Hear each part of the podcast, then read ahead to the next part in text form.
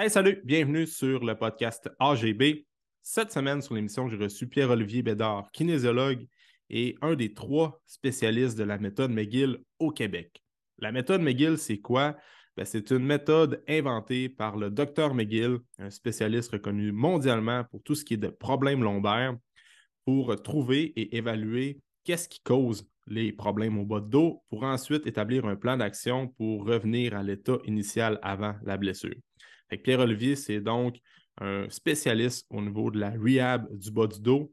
Et je trouve ça important de parler du bas du dos parce que euh, dans l'entraînement, ben, il y a beaucoup de gens qui ont déjà eu des problèmes lombaires et il y en a qui n'ont peut-être jamais eu, mais qui sont quand même à risque d'en avoir dans le futur parce que plus on s'entraîne, plus on fait du sport, plus on pousse la machine, ben, plus les problèmes lombaires peuvent ressortir un jour ou l'autre. Il faut faire attention à ça et ça passe beaucoup par bien bouger, de choisir les bons mouvements selon notre euh, morphologie, selon notre euh, biomécanique. Puis, euh, c'est de ça qu'on parle dans le podcast de cette semaine avec Pierre-Olivier. On parle des mécanismes de douleur, tout ce qui cause les problèmes au niveau lombaire, qu'est-ce qui crée les blessures lombaires? Après ça, on va parler des exercices à faire ou ne pas faire dans le gym selon la nature de notre blessure. Ensuite, on va parler de l'importance de la ceinture. La ceinture, c'est-tu bon ou c'est pas bon pour les gens qui ont des euh, problèmes lombaires? Qu'est-ce que Pierre-Olivier en pense? On va parler aussi du bracing. Bref, on donne plein de conseils pour euh, éviter de se blesser au niveau lombaire et aussi pour revenir d'une blessure lombaire qu'on a peut-être eue dans le passé. Bref, c'est un podcast qui va certainement, euh, euh, certainement t'intéresser. Euh, j'espère que tu vas retirer quelques conseils. je te souhaite une bonne écoute.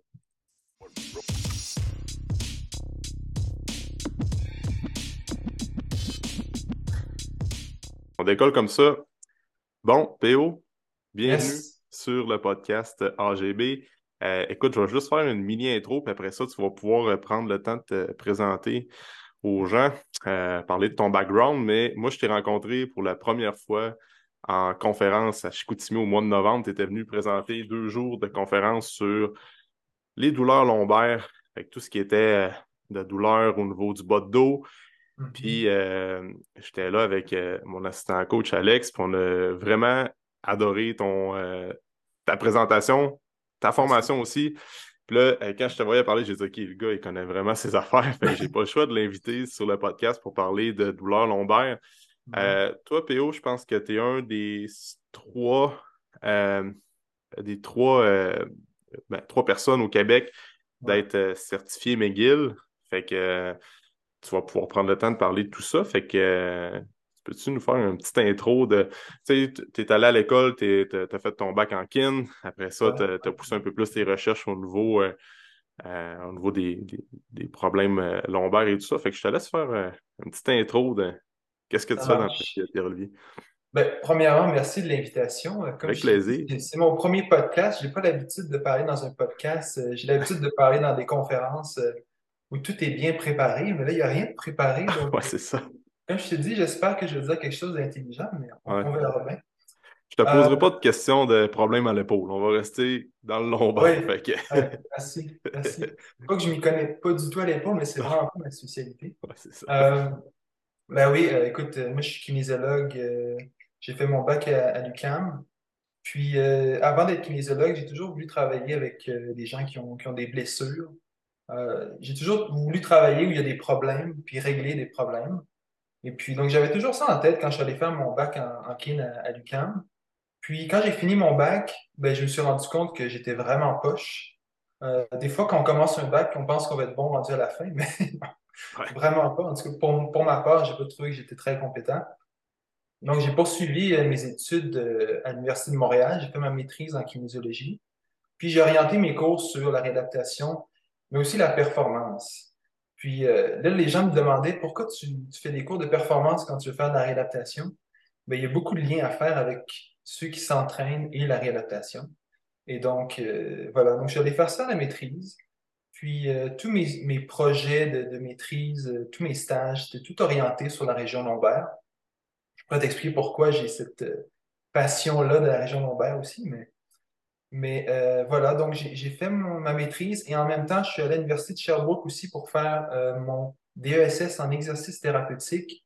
Parce que si tu veux évaluer quelqu'un qui a des problèmes lombaires, tu dois avoir certains skills en palpation et en anatomie. Donc, quand tu touches quelqu'un, qu'est-ce que tu es en train de toucher? Qu'est-ce que tu es en train d'évaluer? Donc, je suis allé chercher cette expertise-là à l'Université de Sherbrooke. Puis, euh, puis en même temps, donc j'ai comme tout fait en même temps finalement. Mm. Euh, j'ai fait mes certifications euh, avec euh, le professeur Stuart McGill, donc l'équipe Backfit Pro. Et puis, ben, je suis allé là parce que c'est les meilleurs au monde. quand tu veux devenir bon, ben, c'est toujours intéressant d'aller voir les meilleurs au monde. Et puis, j'ai commencé à lire ces livres à, la sortie de mon bac. Puis, j'ai eu un professeur à la maîtrise qui en parlait souvent de son approche.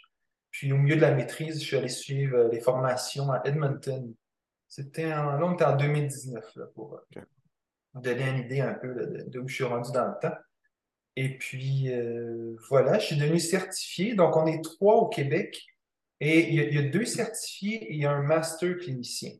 Donc, il y a une différence à faire entre, entre les deux. Les certifiés, ben, c'est eux qui ont suivi les, les, formations et qui ont passé un examen pratique et théorique. Et les masters cliniciens, c'est eux qui ont travaillé directement avec le professeur Stuart McGill pendant je dirais au moins plusieurs mois. Et pour te donner une idée de, l'examen pour devenir un master clinicien, chose que j'aimerais faire un jour, c'est euh, de travailler avec Stuart McGill. Et puis, on va avoir 20 clients qui sont euh, très sévèrement touchés par la lombalgie. Ce n'est pas quelqu'un qui a mal pendant une semaine, c'est quelqu'un qui, euh, qui, a mal pendant des années. Et puis, de ces 20-là, tu dois être capable d'en aider 18. Donc, tu peux échouer deux fois, mais il faut que tu en aies 18 et donc, c'est un processus qui dure extrêmement longtemps. Il faut que tu aies en Ontario, le professeur McGill euh, habite.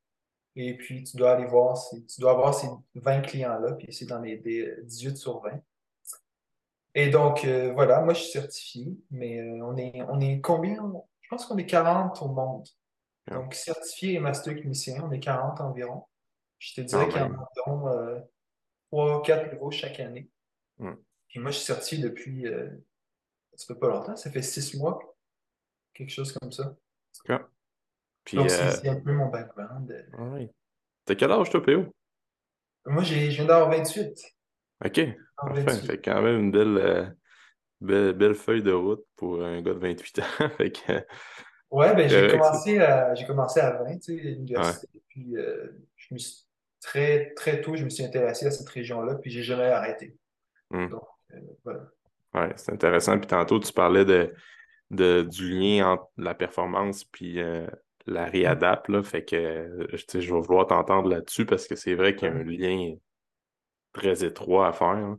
Parce que mm-hmm. tôt ou tard, ben, souvent, les gens qui sont en performance, qui poussent le corps à un autre niveau, ben, faut que tu sois prêt à dealer avec euh, les blessures. Souvent, ça, peut arriver. Euh, même si on veut souvent, les gens vont rencontrer des, des, coachs, vont faire affaire des kinésiologues, des entraîneurs pour avoir la belle planification d'entraînement, la bonne sélection des exercices selon euh, leurs besoins, selon l'évaluation qu'on a faite, mais il reste quand même que euh, tu augmentes un peu ton risque à développer certaines blessures, que ce soit au niveau lombaire, que ce soit au niveau des épaules, comme on parlait tantôt. Euh, mm-hmm. le corps est quand même bien fait, mais en même temps, il est fragile. Fait que ça prend pas grand-chose, des fois, pour avoir une, un petit problème, puis après ça, euh, si on n'adresse pas ça immédiatement ou on ne prend pas les démarches pour euh, régler ça le plus rapidement possible, ben là, c'est là que ça devient un peu plus chronique, puis on traîne ça pendant des années, puis là, la job est compliquée à faire. comme tu disais tantôt, là, sur les 20 personnes que tu travaillerais avec professeur McGill, souvent, c'est des gens qui vont avoir des douleurs chroniques pendant comme plus de 5, 10, 15, 20 ans. C'est pas trop, c'est pas rare qu'on voit ça. Oui, exactement. Ben, en fait, ça me fait penser à la courbe en U. Hein. Donc, au début de la courbe, tu es très haut, donc quelqu'un de sédentaire qui ne bouge pas. Mm.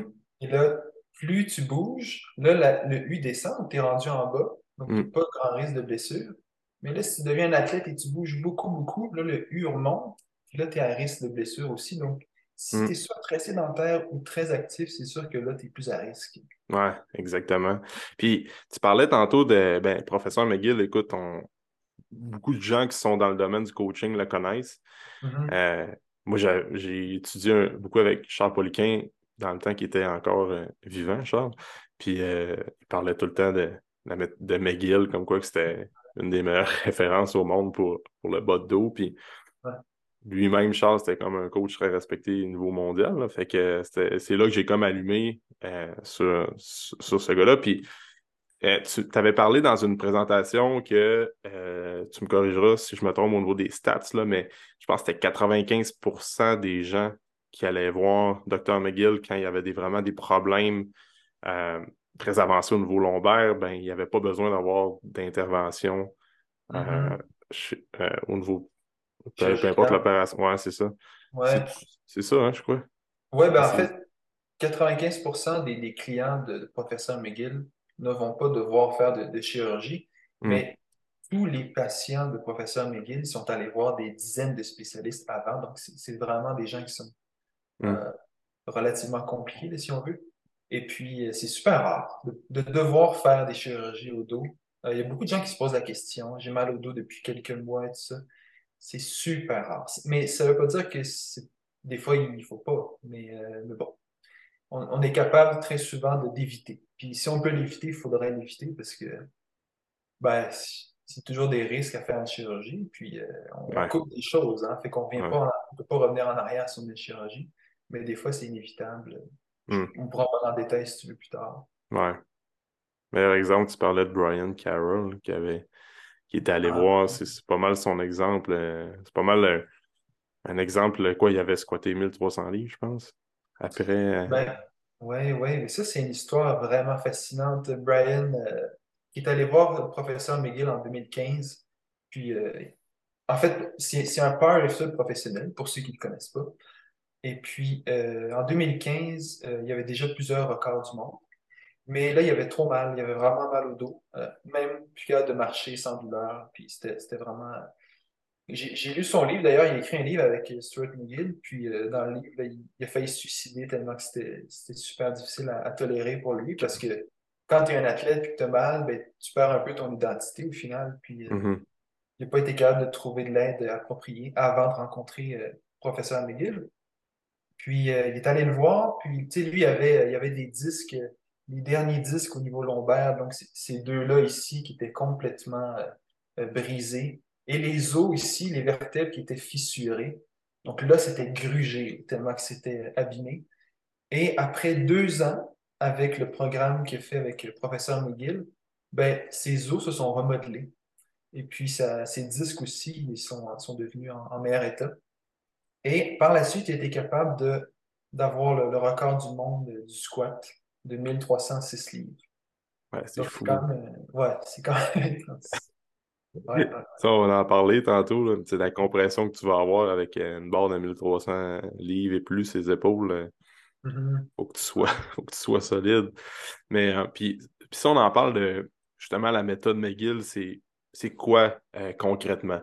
ça va plus loin que juste d'aller voir un spécialiste ou quelqu'un qui fait de la, de la rehab puis dire OK, là, tu as une douleur lombaire, mais fais un peu de stretching, attire-toi, fais un peu d'exercice pour améliorer ton, toute la région lombaire. Mm-hmm. Mais ça va plus loin que ça. Euh, juste pour mettre les, gens qui écoutent le podcast en contexte, tu disais qu'à faire une évaluation avec quelqu'un qui avait un problème lombaire et qui avait vraiment une douleur à ce niveau-là, ça pouvait prendre jusqu'à deux heures. Fait qu'il y a plusieurs, plusieurs éléments à considérer.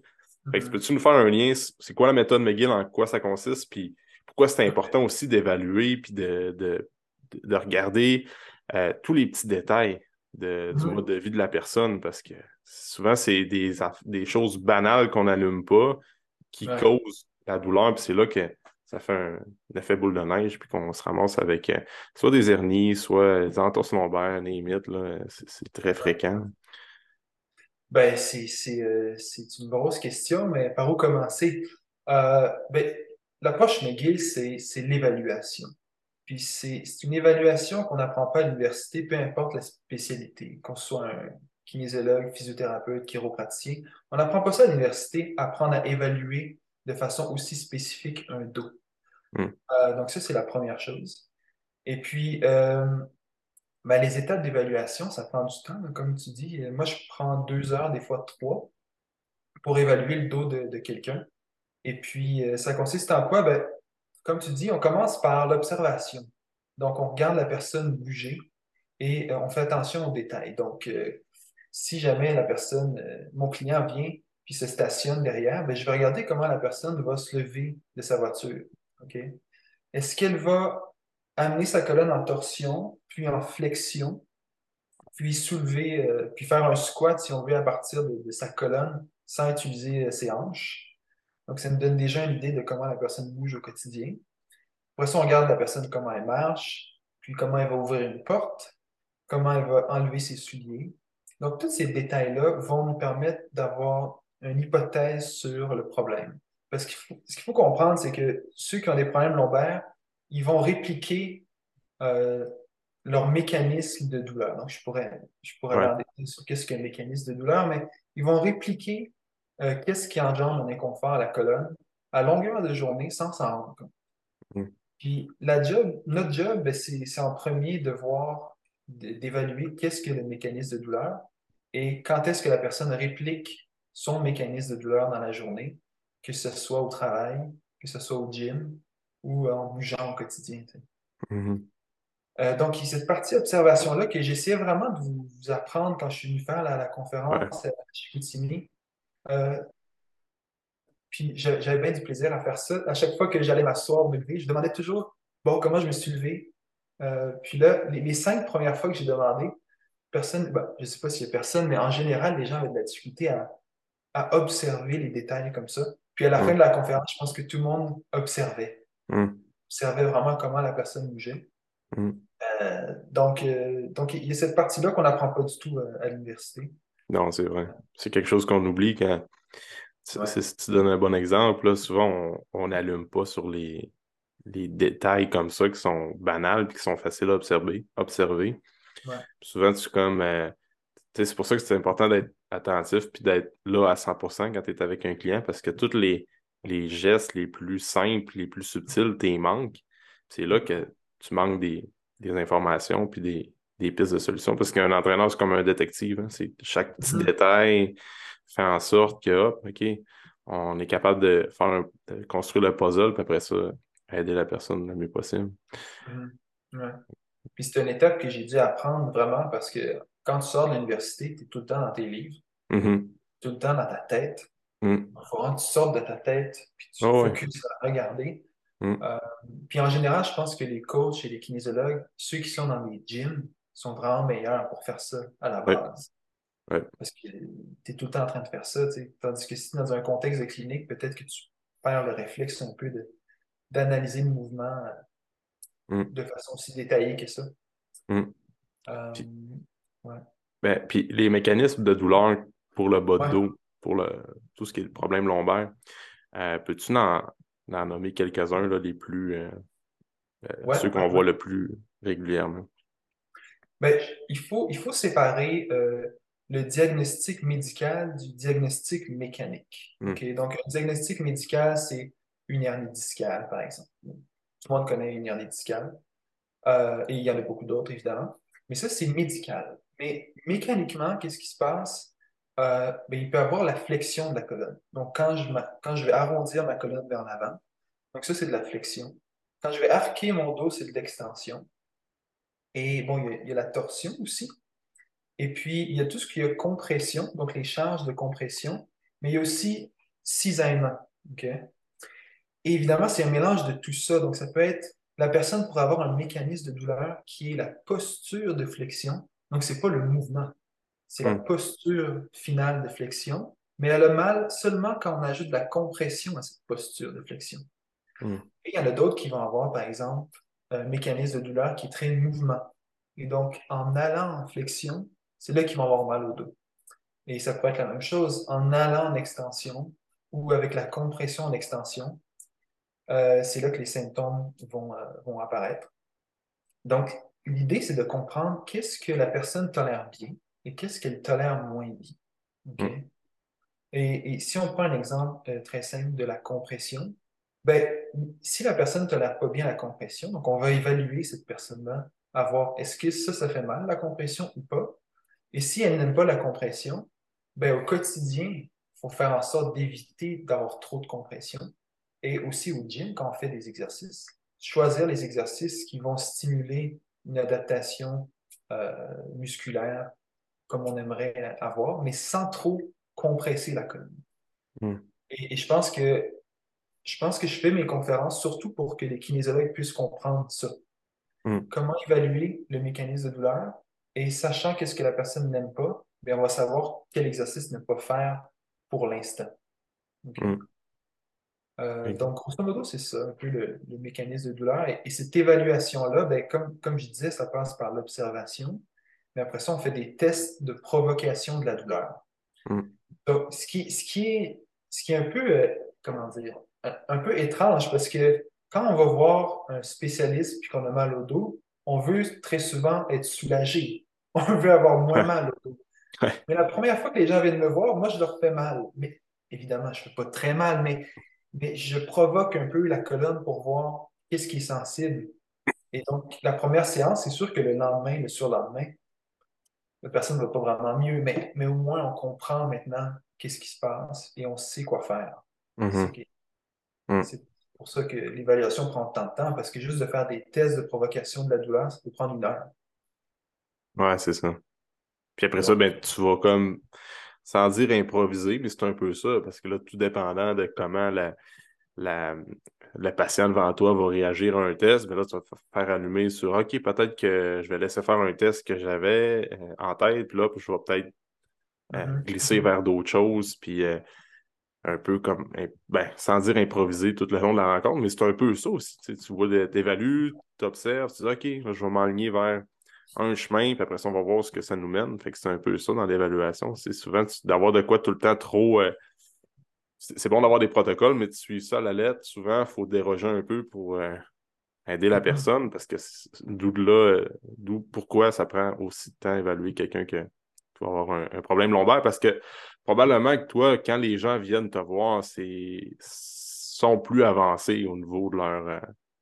Souvent, comme tu disais, quand ça fait une semaine que ça passe, après ça, tu es capable de passer à d'autres choses, puis tu vois que la douleur disparaît, puis ça va bien. Mais là, souvent, c'est des gens qui sont un peu plus scrap qui viennent te voir, j'imagine. Ouais, ben, tu sais, si ça fait une semaine que tu as mal, tu vas essayer d'aller voir euh, un spécialiste au coin de la rue, puis ça, mm-hmm. dure. tu, vas, essayer de trouver des soulagements, puis c'est bien normal. Mais mm. quand ça marche pas, puis ça fait des mois et des années, mais mm. là, tu cherches une alternative avec quelqu'un qui est peut-être plus compétent. Mm-hmm. Donc, je suis la compétence même, mais, bon, j'essaie de me spécialiser le plus possible dans cette région-là. Ouais.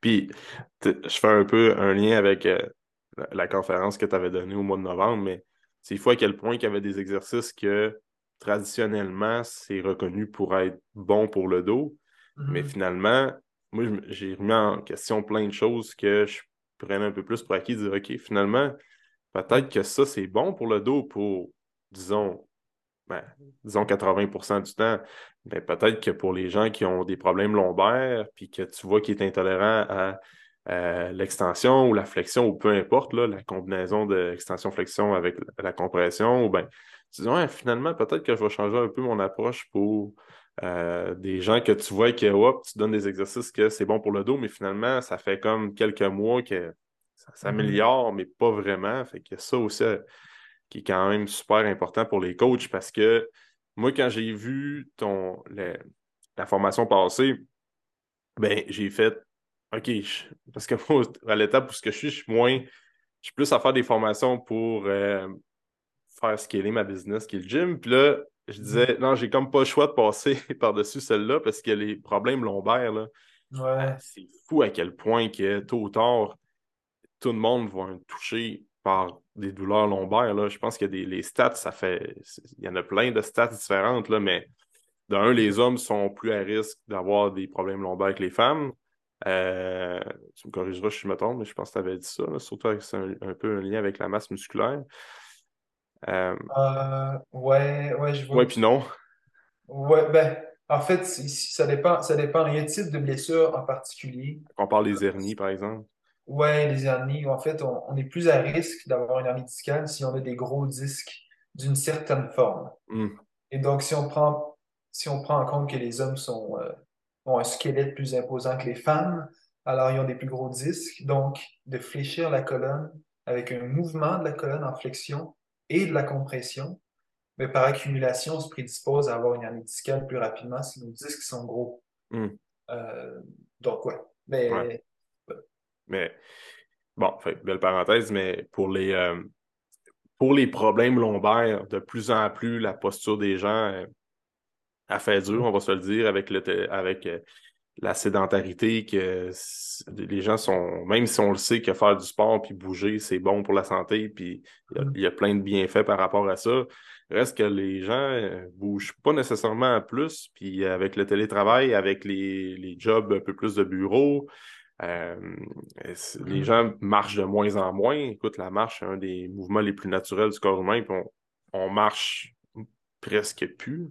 Euh, fait que c'est plein, une panoplie d'éléments que quand tu vas mettre ça ensemble, ben, les douleurs lombaires, il y a beaucoup de monde qui y en ont présentement, puis il y a beaucoup de monde qui vont en avoir dans le futur. Fait que c'est sûr que c'est important de considérer ça parce que nous autres, au gym, on se spécialise plus sur la, prise de masse, le développement athlétique, les gains en force, tout ça. Fait qu'on est un peu plus dans un contexte performance, si je pourrais dire, mais comme on disait tantôt en début de podcast, tu n'as pas le choix. Pas le choix de t'informer, au moins d'avoir certaines bases pour tout ce qui est de lombalgie, puis de, problèmes avec euh, les hernies, les entorses, pour être capable d'aider la personne, parce que c'est sûr et certain que, disons, sur 10 clients, il va en avoir comme peut-être 6, 7, 8 même qui vont venir te voir. Qui... Puis souvent, les gens, ils pensent pas. As-tu des douleurs actuellement? Puis c'est quand tu prends le temps de poser des questions, puis tu avances un peu plus dans ta dans la discussion avec le client, dire ben, présentement, tu as peut-être pas mal au dos, mais peut-être que tu as eu des épisodes de douleur au dos a 15 ans, mais ça reste quand même qu'il faut considérer ça parce que tu as mhm. peut-être des chances de souffrir encore de douleur lombaire si tu ne fais pas attention. Ou... Ben, euh, je pense qu'il y a beaucoup de gens qui se blessent au dos en allant au gym. Ouais.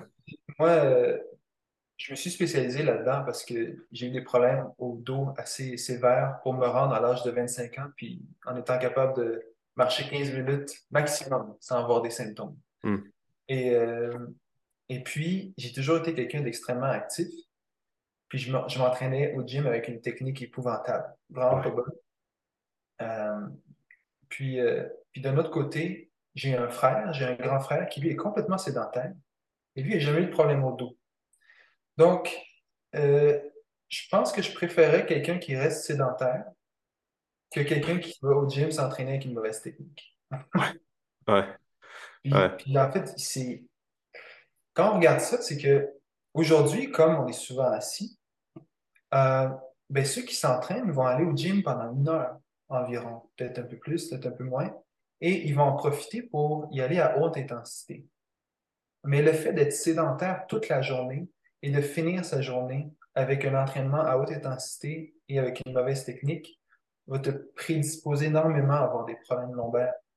Hmm. Donc, euh, ouais, il faut, être très vigilant euh, quand, on s'entraîne, surtout si on a un mode de vie sédentaire autour. Euh, hmm. J'ai des clients qui, font du, CrossFit, puis il y a pas mal de gens qui font du CrossFit autour de toi, j'imagine. Hmm. Et puis, ce qui est intéressant, c'est qu'ils vont faire du CrossFit, mais le restant de la journée, ils sont complètement sédentaires. Donc, souvent, ces clients-là, pour faire du CrossFit, il faut déjà être en forme en commençant.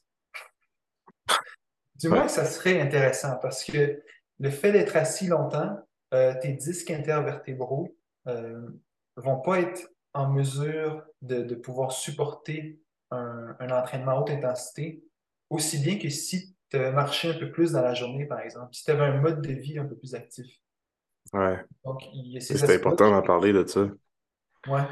surtout que le CrossFit, avec tous les mouvements d'altéro, euh, puis ajoute la gymnastique au travers de, tout ça, ajoute, ajoute les sauts, les nombreux sauts dans une séance de CrossFit, tout dépendant de, la planification de la journée. Euh, puis tu prends l'exemple euh, d'un homme ou d'une femme qui a, qui a un job de bureau, 8 heures par jour, puis après ça, termine de travailler à 4 heures, il a été assis ou mm-hmm. elle a été assise toute la journée.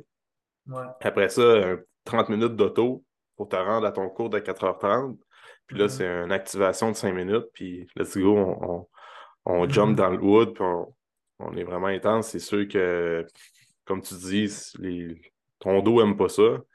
Euh, puis une solution pour ça, ça serait juste de, ben, d'un, marcher plus souvent dans la journée, que ce soit marcher à ta pause du matin, marcher après ton lunch sur l'heure du midi, mm-hmm. marcher à ta pause de l'après-midi, faire un peu de, que ce soit faire un peu de squat, poids de corps quand tu as, des 2-3 minutes de, de libre, ça, le fait de bouger tout, tout, au long de la journée quand tu as un job de, de, bureau, je pense que ça serait une solution pour, ces gens-là. Puis, ouais. puis, puis à l'inverse, quelqu'un qui est ben, qui est extrêmement euh, actif, euh, quelqu'un qui est sa construction, par exemple, qui ne force pas toujours de la bonne manière, qui est mm-hmm. Toujours dans des euh, genres de des positions pas trop ergonomiques, mais lui aussi, il faut qu'il fasse attention aussi quand il va arriver pour sélectionner son sport comme un peu tantôt, les, les, extrêmes sont dans. On prend un extrême de chaque côté, mais. Ben, tu, le dis, c'est l'activation avant de s'entraîner, c'est super important. je pense que c'est euh, mm-hmm. c'est une grosse partie de, de, mon travail. C'est tu peux être sédentaire toute la journée. Euh, bon, évidemment, dans un contexte où quelqu'un n'a pas de douleur lombaire. Mais, mm. mais, mais d'être sédentaire, c'est correct si tu vas t'entraîner le soir. Mais la partie activation est super importante. Puis, hmm. si moi, je suis assis toute la journée, ma partie échauffement-activation, ça prend 20, 25 minutes, des fois 30 minutes, juste pour être assez échauffé, assez activé euh, pour faire les exercices que j'ai envie de faire. Puis, euh, ouais, je pense que ça arrive souvent, les gens ont juste une heure, puis là, ils font ça tellement rapidement. Mais ça prend, peut-être un peu plus de temps que, que ça, au final. Il faudrait que ça prenne plus de temps. Hmm. Ouais, faut que les gens comprennent ça, puis je l'explique souvent que tu as une heure pour t'entraîner. Euh, avec la routine, souvent, bon, tu as, la routine que tu as déjà travaillé toute la journée, tu veux maximiser ton temps que tu as le soir. Euh, souvent, tu es mieux, à la place de faire un échauffement de cinq minutes, puis faire l'entraînement vraiment de comme vraiment à un niveau d'intensité plus élevé durant 50 minutes, tu es mm-hmm. mieux de prendre un 15 minutes d'échauffement, puis diminuer un peu ton temps d'effort plus prononcé, euh, sur le long terme, ça va être vraiment plus payant. Ça, c'est mm-hmm. sûr, certain, tu vas éviter de te blesser, que ce soit par du dos, mais au niveau des épaules, au niveau des genoux, euh, partout, c'est super, super important. Euh, puis on parlait des raisons, il y a beaucoup de gens qui se blessent au gym, comme tu disais, avec des mauvaises, des mauvaises exécutions de mouvement. As-tu mm-hmm. d'autres c'est quoi les autres raisons principales que tu remarques pourquoi les gens ont des douleurs lombaires? sont mis à part le gym, puis les. Euh, mis à part le gym, les gens peut-être s'entraînent avec une mauvaise technique. Euh. Ouais. Ben, j'aimerais juste revenir peut-être juste au gym, parce qu'il y a quelque chose que j'ai envie de te dire euh, en lien avec le gym avant de, continuer. C'est de comprendre la génétique au niveau des hanches. C'est un message que je hmm. voulais vraiment faire passer à, à Chicoutimi. le deadlift, c'est un, un, exercice très, très populaire. Mais pourtant, il y en a qui ne sont pas génétiquement capables ou devraient faire du deadlift à partir du sol parce que leur hanche n'est pas faite pour ça. donc, ce que ça veut dire, c'est que si, par exemple, on prend un type de hanche qui est plutôt euh, où la tête du fémur est très profonde dans la hanche, ben, on ne va pas pouvoir fléchir la hanche autant que si la tête du fémur était très peu profonde dans la hanche. Et là, on va pouvoir mm. fléchir un peu plus. Donc, cette génétique-là, euh, c'est quelque chose qui revient souvent ici. Les gens font du deadlift, et là, j'analyse leur hanche, et ils ne devraient pas faire ça du sol parce qu'ils vont être obligés de stresser leur colonne lombaire avec cette amplitude-là. Donc, ça, c'est juste qu'on en parle parce que c'est quelque chose que j'ai l'impression que très peu de gens sont au courant. Mm. Euh, puis, puis, on avait vu ça. C'est quoi la première chose qu'on fait quand on veut enseigner le deadlift à quelqu'un? C'est on analyse ses hanches pour savoir jusqu'à où on peut aller. Hmm. C'est la première chose, parce que si jamais tu pars du sol et que ces hanches ne sont pas aptes pour faire ça, tu vas stresser la colonne. Hmm. Euh, donc, bon, c'est un, point, un point que je trouvais intéressant. Ah ouais, c'est. Puis on, on, avait fait une mini-clinique à Chicoutimi quand tu es venu. Puis c'est pour ça que souvent, il y a des gens qui peuvent bénéficier de faire un deadlift à partir des, à partir des pins, comme on appelle. Fait que souvent en haut, en bas du genou, sans jamais aller dans une amplitude de mouvement complète. Mm-hmm, mm-hmm. Puis c'est un peu pour ça aussi que j'aime, euh, on n'a pas parlé quand tu étais à Chicoutimi, mais moi j'aime particulièrement utiliser la trap bar deadlift pour beaucoup de gens qui ne peuvent pas faire un deadlift euh, complet parce que la trapboard 1, elle peut te permettre d'avoir des poignées, dépendant des modèles, des poignées un petit peu plus hautes Mhm. versus la, la hauteur standard qui est hauteur d'une plate de 45 livres. Ouais, ouais. Euh, fait que souvent, tu es capable de, de manipuler la hauteur, puis vu, souvent, le- les gens sont un peu plus dans le milieu de la barre à la place de l'avoir un peu plus Ouais. euh, devant. Fait que capable de jongler puis de- de- d'adapter un petit peu plus facilement. Mais c'est vrai qu'en en règle générale, écoute, il y a des gens qui font du deadlift euh, souvent, puis ils ont tout le temps, tout le temps mal au dos. Puis après ça, ben, le réflexe, c'est de mettre une ceinture. Puis c'est. Euh, ouais, puis ouais, on va, on va faire un- On va glisser sur ça. Tu penses quoi de la ceinture à l'entraînement? Parce que c'est- Ouais. on voit ça souvent. Euh, c'est très, on parlait du powerlifting tantôt, c'est usage courant dans le powerlifting. Puis à un certain Mm-hmm. point, je comprends aussi, écoute, quand tu viens qu'à, disons, squatter euh, 1000 livres et plus, ou bien faire des charges de fou, euh, Mm-hmm. en compétition, par exemple, la ceinture, c'est comme un outil dans le monde du powerlifting. Mhm. Mais souvent, tu regardes les, les hommes forts. euh, écoute, je parlais avec euh, Jean-François Caron sur un podcast que j'ai eu l'an dernier ou l'autre d'avant, mais puis lui, en- la ceinture, c'était. et quand tu es en entraînement, tu t'entraînes. Fait qu'il faut que tu deviennes. tu- C'est pas là que tu vas déployer puis montrer ta force. Il faut que tu travailles sur tes faiblesses, sur tes lacunes. Puis euh, c'était comme lui, il avait un peu la, la même manière de penser que moi au niveau de la ceinture. Tu devrais l'utiliser le moins possible. Euh, puis nous autres, la ceinture, on- au gym, on ne nomme même pas pour les clients. On veut même pas que les gens l'utilisent là, parce que Ouais. Ouais, c'est parce que tu, c'est comme une béquille au final. Euh, tout dépendant, encore, tu pourrais le voir, euh, tu pourrais, tu pourrais l'analyser de différentes manières. Mais euh, je vais te laisser, je vais te laisser y aller là-dessus. Qu'est-ce que tu penses de la ceinture pour les gens qui font du deadlift, qui font euh, du, du squat, qui veulent pousser la machine, mettre des charges plus pesantes? Puis il y a des différents types de ceintures. Il y en a qui sont plus rigides, qui, qui, qui compressent Ouais, ouais. un peu plus. Il y en a qui c'est juste des supports lombaires. on parle d'une genre de ceinture en nylon qui est un peu plus flexible. Euh, Mhm. tu peux-tu me parler de ça? Qu'est-ce que tu en penses? Ben, je pense qu'il y a des gens qui vont utiliser une ceinture par protection. Ouais, Donc, dans ce contexte-là, je trouve pas que c'est intéressant. non. Je pense que c'est vraiment dans un contexte de, de performance athlétique.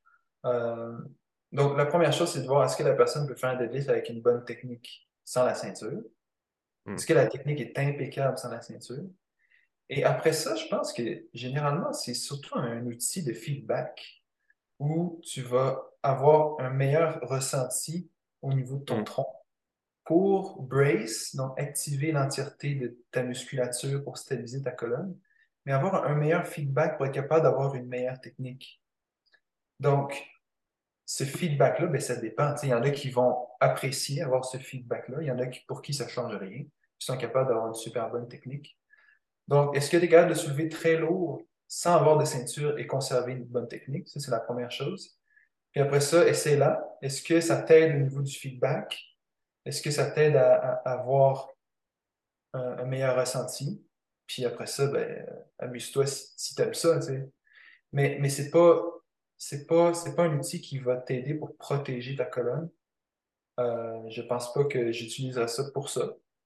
Mm. Mais après ça, dans un contexte d'athlète, ben, si ça t'aide et que tu sens que ça te fait du bien, euh, tu peux l'utiliser, c'est au cas pour cas, je pense. Ouais, Euh, Ouais. Mais tu sais, c'est un outil où, tu es plus rigide. Puis l'idée de faire du powerlifting, c'est d'avoir un, un tronc extrêmement rigide et de générer de la puissance à partir de la hanche. Euh, fait que ça peut être, ça peut être intéressant pour ça aussi. Mais, mais vraiment, c'est pas, c'est pas, c'est pas un outil pour, pour diminuer tes symptômes si jamais tu as mal ou quoi que ce soit. Ouais. tu c'est ça. Fait que d'un contexte où c'est pour te donner du feedback, t'es rendu à un certain niveau, ta technique est bonne. Ouais, euh, why not? Écoute, c'est. souvent, c'est souvent les, les gens qui sont assez expérimentés en entraînement utilisent la ceinture quand commencent leur, mettons, vont faire du deadlift ou du squat, quand l'activation est faite, quand ils ont fait le premier, euh, leur première série de travail, puis c'est quand ils arrivent plus vers la fin de leur, euh, leur exercice où ce que là vont jouer dans des répétitions un petit peu plus basses, puis ils veulent s'assurer d'avoir un bon feedback. Dans ce cas-là, ça peut être euh, chose qui pourrait être très pertinente, mais la plupart des gens, en tout cas nous autres, à ce qu'on va au gym, c'est que la, la, principale raison pourquoi les gens veulent mettre une ceinture, c'est parce que ah, j'ai mal au dos, puis, euh, puis, puis, là, je veux quand même faire ma séance de jambes, puis euh, fait que là, peut-être qu'il faut changer l'approche à ce niveau-là, parce que pour un squat, deadlift, euh, front squat, les, exercices principaux au niveau du bas de corps, je peux comprendre. là, ce qui est un problème souvent, c'est que les gens vont mettre des ceintures. Je ne sais pas si ça se fait encore, écoute, là, parce que nous autres, on n'en voit pas au gym, mais des ceintures pour faire des curls, pour faire des. pour faire des, des, exercices de bench, tout ça. À part, encore une fois, d'être dans un contexte un peu plus powerlifting. Souvent, il y en a qui, qui mettent la ceinture un peu plus pour le show. J'en ai vu qui mettaient la ceinture aussi tellement haute au niveau de la cage thoracique. Donc, pas au niveau du ventre, vraiment très haut au niveau de la cage thoracique. Mais encore là, c'est juste une question de feedback. Ils se, mm-hmm. sentent ils se sentent plus rigides. Euh, mm. si t'aimes aimes ça, vas-y vas pour ça. Ouais.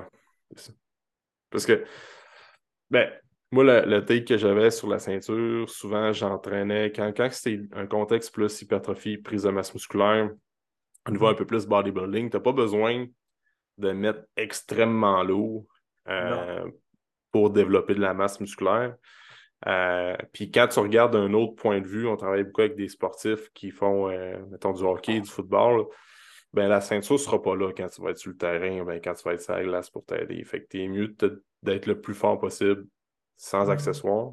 Puis après ça, ben, c'est comme on dit, chaque discipline va avoir des, des on s'entraîne selon la discipline. C'est sûr qu'un powerlifter va s'entraîner pour faire du powerlifting, fait qu'il va, il n'a pas le choix non plus d'utiliser la ceinture parce que probablement quand il va arriver pour faire des compétitions, ben, la ceinture est permise, puis ça te donne un certain avantage. Fait en entraînement, il faut que tu t'habitues à travailler avec et d'avoir un meilleur feedback parce que ça va t'aider quand tu vas être en compétition. Mais pour mm. beaucoup de gens qui écoutent le podcast actuellement, peut-être qu'ils ne font pas de compétition de powerlifting. Fait que, Bref. Mais bon, ben. On devrait peut-être parler du, euh, du, lien entre le bodybuilding et le powerlifting. Parce que ça aussi, je pense que c'est une euh, cause très importante de ceux qui se blessent au, au dos, ceux qui s'entraînent. Mm. Euh, il y en a qui, qui ont un objectif de bodybuilding, mais au final, ils vont aller plus du côté powerlifting. Je pense que c'est mm. important pour les gens de, comprendre ça, hein, parce qu'un powerlifter il veut soulever la charge la plus lourde possible et un bodybuilder veut avoir une hypertrophie musculaire. Donc, l'objectif est esthétique au final. Mais mm. l'entraînement devrait être assez différent, très différent. Puis la raison, c'est mm. parce que powerlifter, qui soulève des charges très lourdes, stimule une adaptation beaucoup plus osseuse que les bodybuilders où c'est une adaptation musculaire. Et ça, c'est, ça, c'est quelque chose que les gens doivent comprendre. C'est que quand on soulève très, très lourd, vu que c'est une adaptation osseuse, on a besoin de beaucoup plus de temps de repos. Mm. Et un bodybuilder, c'est une adaptation musculaire. Et donc, le temps de repos est, beaucoup plus court parce qu'on adapte beaucoup plus rapidement des muscles des os à cause de la vascularisation. Donc, autrement dit, si vous voulez avoir, si vous avez un objectif esthétique, ben, de soulever des charges le plus lourd possible, il n'y a pas de lien vraiment là. Parce que avoir une shape, ben, ça veut dire qu'il faut y aller souvent au gym. Mais un powerlifter, il ne va pas souvent au gym parce qu'il doit adapter ses os. Donc, adapter mm. ses os avec un vrai powerlifter, ça prend 4-5 jours. Donc, mm. imaginez, si vous voulez avoir une belle shape, hypertrophie musculaire, vous allez au gym à chaque 4-5 jours, ça va être difficile. Ouais. Donc, exact faut tenir ça en, considération, je pense. Puis vraiment, si, vous voulez soulever des charges lourdes, c'est correct, mais sachez que dans votre planification d'entraînement, le temps d'adaptation, le temps de repos va être plus long. Hmm. C'est des choses. Dans la séance, puis entre les séances aussi. Ouais. De repos entre les exercices. Mais c'est vrai que c'est vrai, faut. Euh, ben, dans l'entraînement, il faut que tu choisis tes combats, tu choisis tes, tes objectifs. Donc, quand on, rencontre une personne, c'est de poser les bonnes questions, puis c'est d'être clairement, c'est quoi clairement les objectifs de la personne? Veux-tu, comme tu dis, mettre extrêmement lourd, puis faire de quoi qui découle vraiment plus du powerlifting ou du bodybuilding? Ou moi, ce que j'aime, c'est utiliser entre les deux. Souvent, tu n'as pas besoin, tu regardes les powerlifters, tu as souvent la phrase qui disent que ben 6 reps et plus, c'est du cardio, puis c'est habitué de, faire du 5 reps et moins. Euh, dans les mouvements de base, là, comme on parlait des le top 3 en powerlifting, puis souvent quand tu vas arriver d'un à la fin de leur entraînement, écoute, je ne suis pas spécialisé en powerlifting, mais ils vont faire des exercices accessoires pour essayer de développer un peu de masse musculaire alentour du lift qu'ils ont travaillé dans la, dans la séance. Mm-hmm. En tout cas, il y a plusieurs approches aussi à ce niveau-là, mais moi, ce que j'essaie d'enseigner aux gens, c'est qu'on peut, parce qu'à euh, un certain point, tu as besoin d'avoir une adaptation euh, osseuse aussi. Ça veut dire que si tu fais, exemple que tu veux développer ta masse musculaire et tu veux être plus bodybuilding.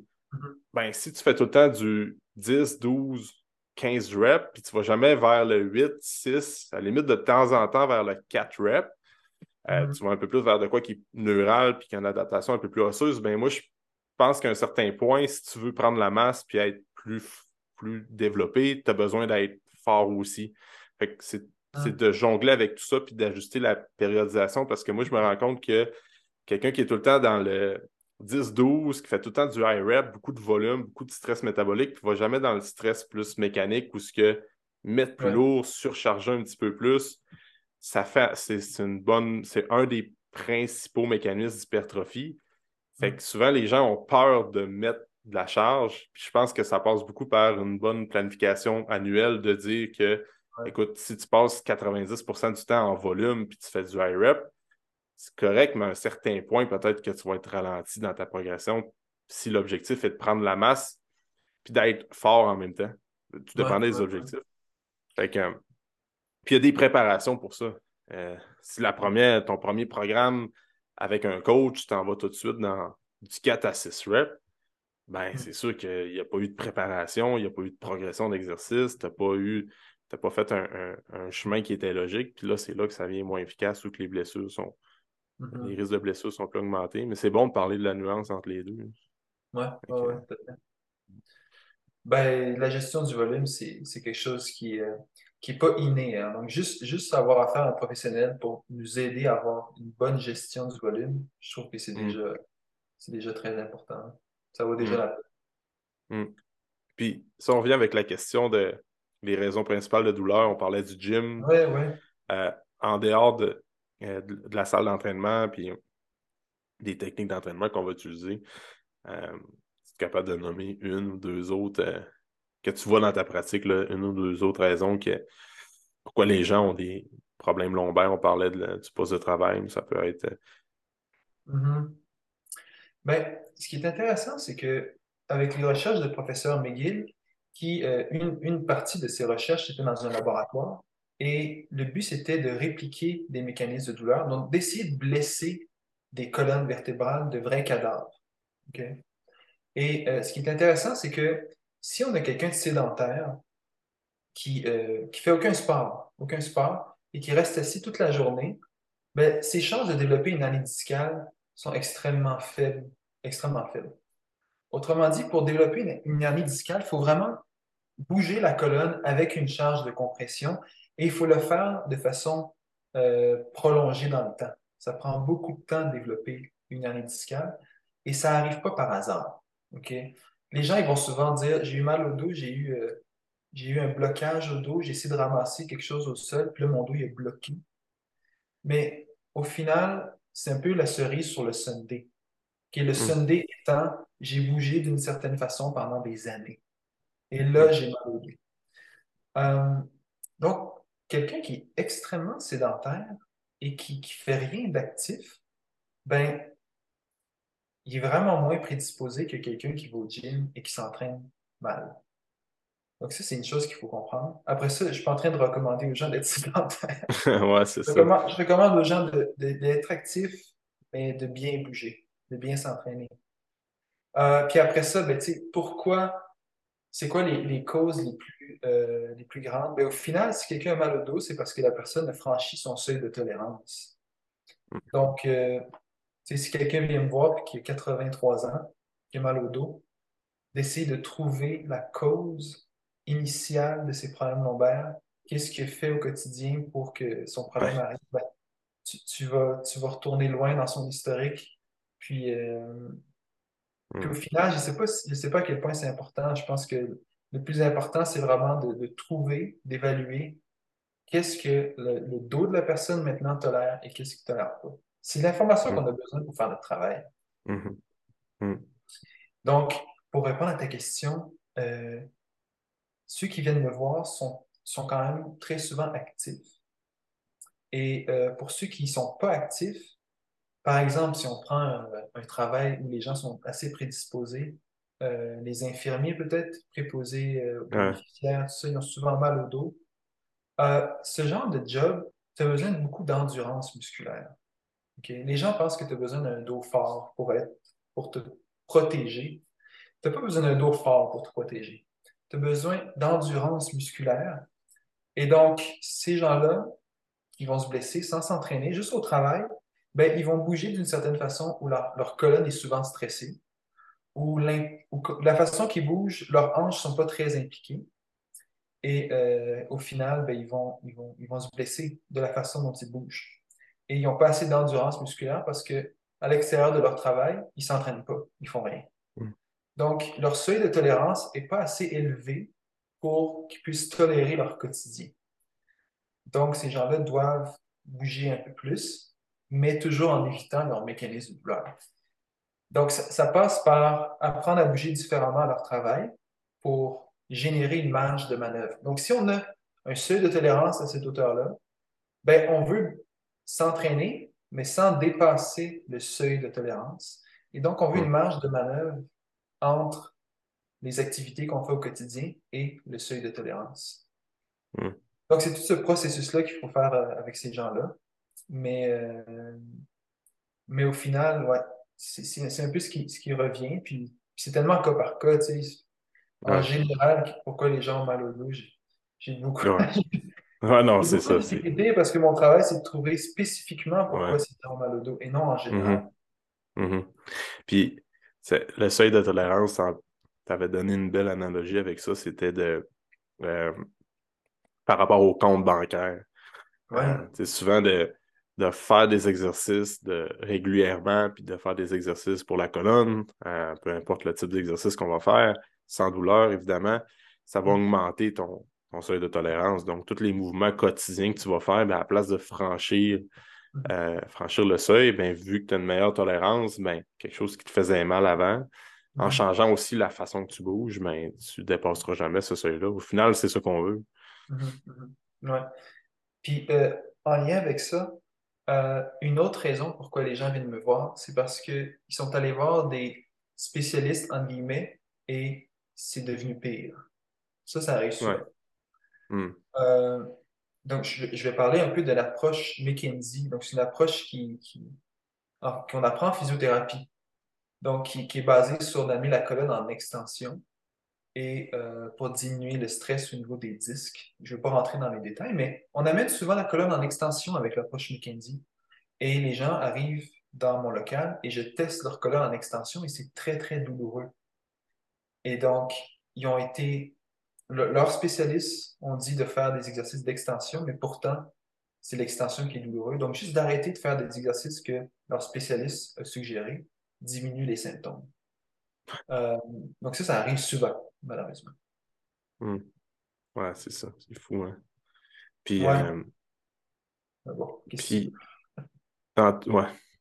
Tantôt, tu avais parlé de quelque chose de vraiment intéressant aussi. Le, il y a comme un, il y a deux, deux specs, là, souvent, de quelqu'un qui. Tu vas prendre l'exemple tantôt de quelqu'un qui est vraiment euh, fort, qui veut être le plus fort possible, qui veut avoir le tronc le plus rigide possible, mm. versus euh, quelqu'un qui va beaucoup, on parle l'exemple des, des gymnastes ou les gens qui font du ballet ou quoi que ce soit, qui font beaucoup flexion, extension. Mm-hmm. Souvent, tu suggérais de euh, choisir un des deux. Puis il y a le fameux exemple de quelqu'un qui pousse vraiment la machine au gym la semaine, qui met vraiment lourd, qui, qui demande à sa colonne d'être rigide, d'être stable le plus possible. Après ça, la fin de semaine, euh, il va faire du yoga avec sa blonde ou son chum. Puis euh, à long terme, tu dis que ça peut créer plus de tort que, que de mal. tu peux-tu me, euh, expliquer un peu le raisonnement en arrière de ça? Parce que c'est chose courante, on le voit souvent. Puis dans la culture aussi, c'est bon de dire Ah, ben écoute, moi, je suis un... dans la culture de l'entraînement, c'est tout dépendant dans... Ben, où mm-hmm. on s'informe, de dire OK, moi, je vais pousser plus la machine la semaine, puis hop, la fin de semaine, je vais faire de la mobilité, de la, de la, récupération active, je vais aller faire une séance de yoga chaud, par exemple. Euh, peux-tu me parler de ça, à quel point les gens, ben, pourquoi les gens devraient éviter ça? Les gens qui sont qui mettent l'eau, qui forcent pour vrai aussi. C'est sûr que mm-hmm. quelqu'un qui s'entraîne la, semaine puis qui a un entraînement un peu euh, ben, on parlait de l'hypertrophie tantôt, que c'est pas des charges très importantes, c'est pas euh, s'entraîne peut-être deux à trois fois semaine, va jongler un peu d'autres activités au travers de tout ça. Peut-être qu'il faut faire attention, oui, mais c'est peut-être moins euh, flagrant que quelqu'un qui va qui est vraiment dans les deux extrêmes. Mm-hmm. Bah, si on repart euh, sur euh, la théorie de la chose, c'est que théoriquement, alors on peut adapter notre colonne à être plus rigide ou à être plus mobile. Mm. Si on va du côté très mobile, ben, on diminue notre seuil de tolérance, notre capacité à tolérer la compression. Si on va dans l'autre sens, où on adapte notre colonne à devenir très rigide, on augmente notre capacité à tolérer la compression, mais on diminue sa capacité à tolérer beaucoup de mobilité à la colonne. Donc, c'est la contradiction qu'il y a avec le CrossFit, où euh, il y a des exercices où il faut être extrêmement rigide. Là, on fait du, de l'haltérophilie. Et après ça, ben, il y a des exercices où on demande à la personne d'être très mobile. Donc, euh, encore une fois, si on ne dépasse pas le seuil de tolérance, on est correct. Hmm. Mais euh, c'est sûr qu'il il faut être très euh, précis dans notre volume à ce moment-là. Donc, si on prend des powerlifters, où là, eux, ils stimulent le plus possible leur colonne à être très, très rigide, ben, ils vont, ils vont stresser leur dos en allant faire du yoga. Ils vont vraiment stresser leur dos en allant faire du yoga. Donc, s'ils en font assez, ben, ils vont se blesser. Donc, c'est vraiment contradictoire. si tu vas au gym pour tolérer des charges très lourdes, mais pourquoi tu vas l'adapter ta colonne à moins tolérer des charges lourdes? Donc, c'est un peu le choix à faire à, ce niveau-là. Puis, bon, écoute, si la personne fait un peu des deux, puis elle a pas mal au dos, fine. C'est juste une question de prédisposition. Mais après ça, si elle a mal au dos, là, il y a des choix à faire, tu sais. Mm-hmm. Euh, donc voilà, c'est une question d'adaptation, puis ça dépend de, ça dépend toujours encore, c'est quoi ton objectif, puis mm-hmm. euh, est-ce que tu es prêt à faire les exercices pour arriver à tes objectifs? Sinon, ben, on va changer tes objectifs. C'est tout. Puis, puis encore une fois, euh, dans la culture, je pourrais dire, c'est comme ah, la personne qui est capable de faire du yoga, qui est très mobile, que la colonne est capable de facilement aller en extension, en flexion, c'est vu comme quoi quelqu'un qui a un dos sain. Ça veut dire que ça va bien, lui, mobile et tout ça. Puis quelqu'un qui va faire du powerlifting qui est très rigide, ben ça, mm. c'est vu euh, comme euh, ben, c'est pas normal de mettre l'eau, puis c'est pas sain pour la colonne euh, d'avoir une, rigidité.